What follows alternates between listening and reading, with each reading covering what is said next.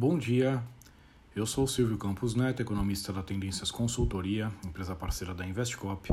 Hoje, dia 1 de dezembro, falando um pouco da expectativa para o comportamento dos mercados nesta quinta-feira.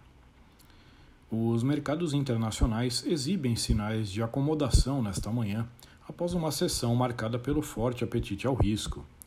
De todo modo, o clima permanece ameno em meio aos indícios de relaxamento das políticas restritivas na China e a convicção de que o Federal Reserve irá moderar seu aperto monetário, o que foi reforçado ontem pelas palavras do presidente Jerome Powell.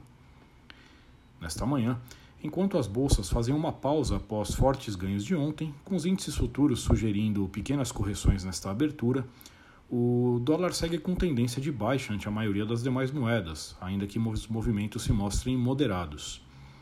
A agenda de hoje tem como destaque nos Estados Unidos o índice SM da indústria, que deve voltar a ceder, além do deflator do PCE, que deve manter variação comedida, dados que não devem alterar o panorama. Sobre a China, repercutem declarações da vice-primeira-ministra, que citou que o país está entrando em uma nova fase nos esforços para conter a pandemia, dada a menor letalidade das variantes e o aumento do número de vacinados no país. Ainda, Pequim anunciou que irá permitir aos infectados cumprirem a quarentena em casa, mudanças que sugerem a reação do governo aos recentes protestos da população. O conjunto de informações segue embalando as commodities. Petróleo estende marginalmente os ganhos de ontem, com o barril Brent já ultrapassando os 87 dólares, enquanto o minério de ferro também segue em recuperação, com o preço acima dos 100 dólares a tonelada em Singapura. Aqui no Brasil, o exterior a menos soma-se à expectativa de enxugamento da PEC do estouro, que proporcionou um dia bastante favorável ontem.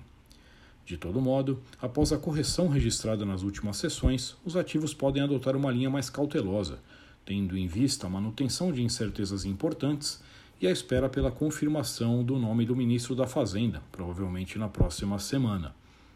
Assim, a tendência para o dia é de oscilações comedidas, sendo que ajustes após os bons ganhos de ontem devem ficar, devem ficar no radar.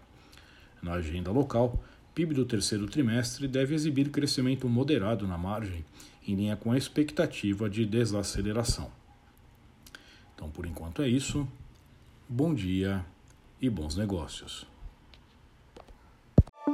A Investcop Asset Management apresenta o seu call diário Investcop News com informações de abertura e fechamento dos principais mercados. Essa foi mais uma edição Investe Cop News.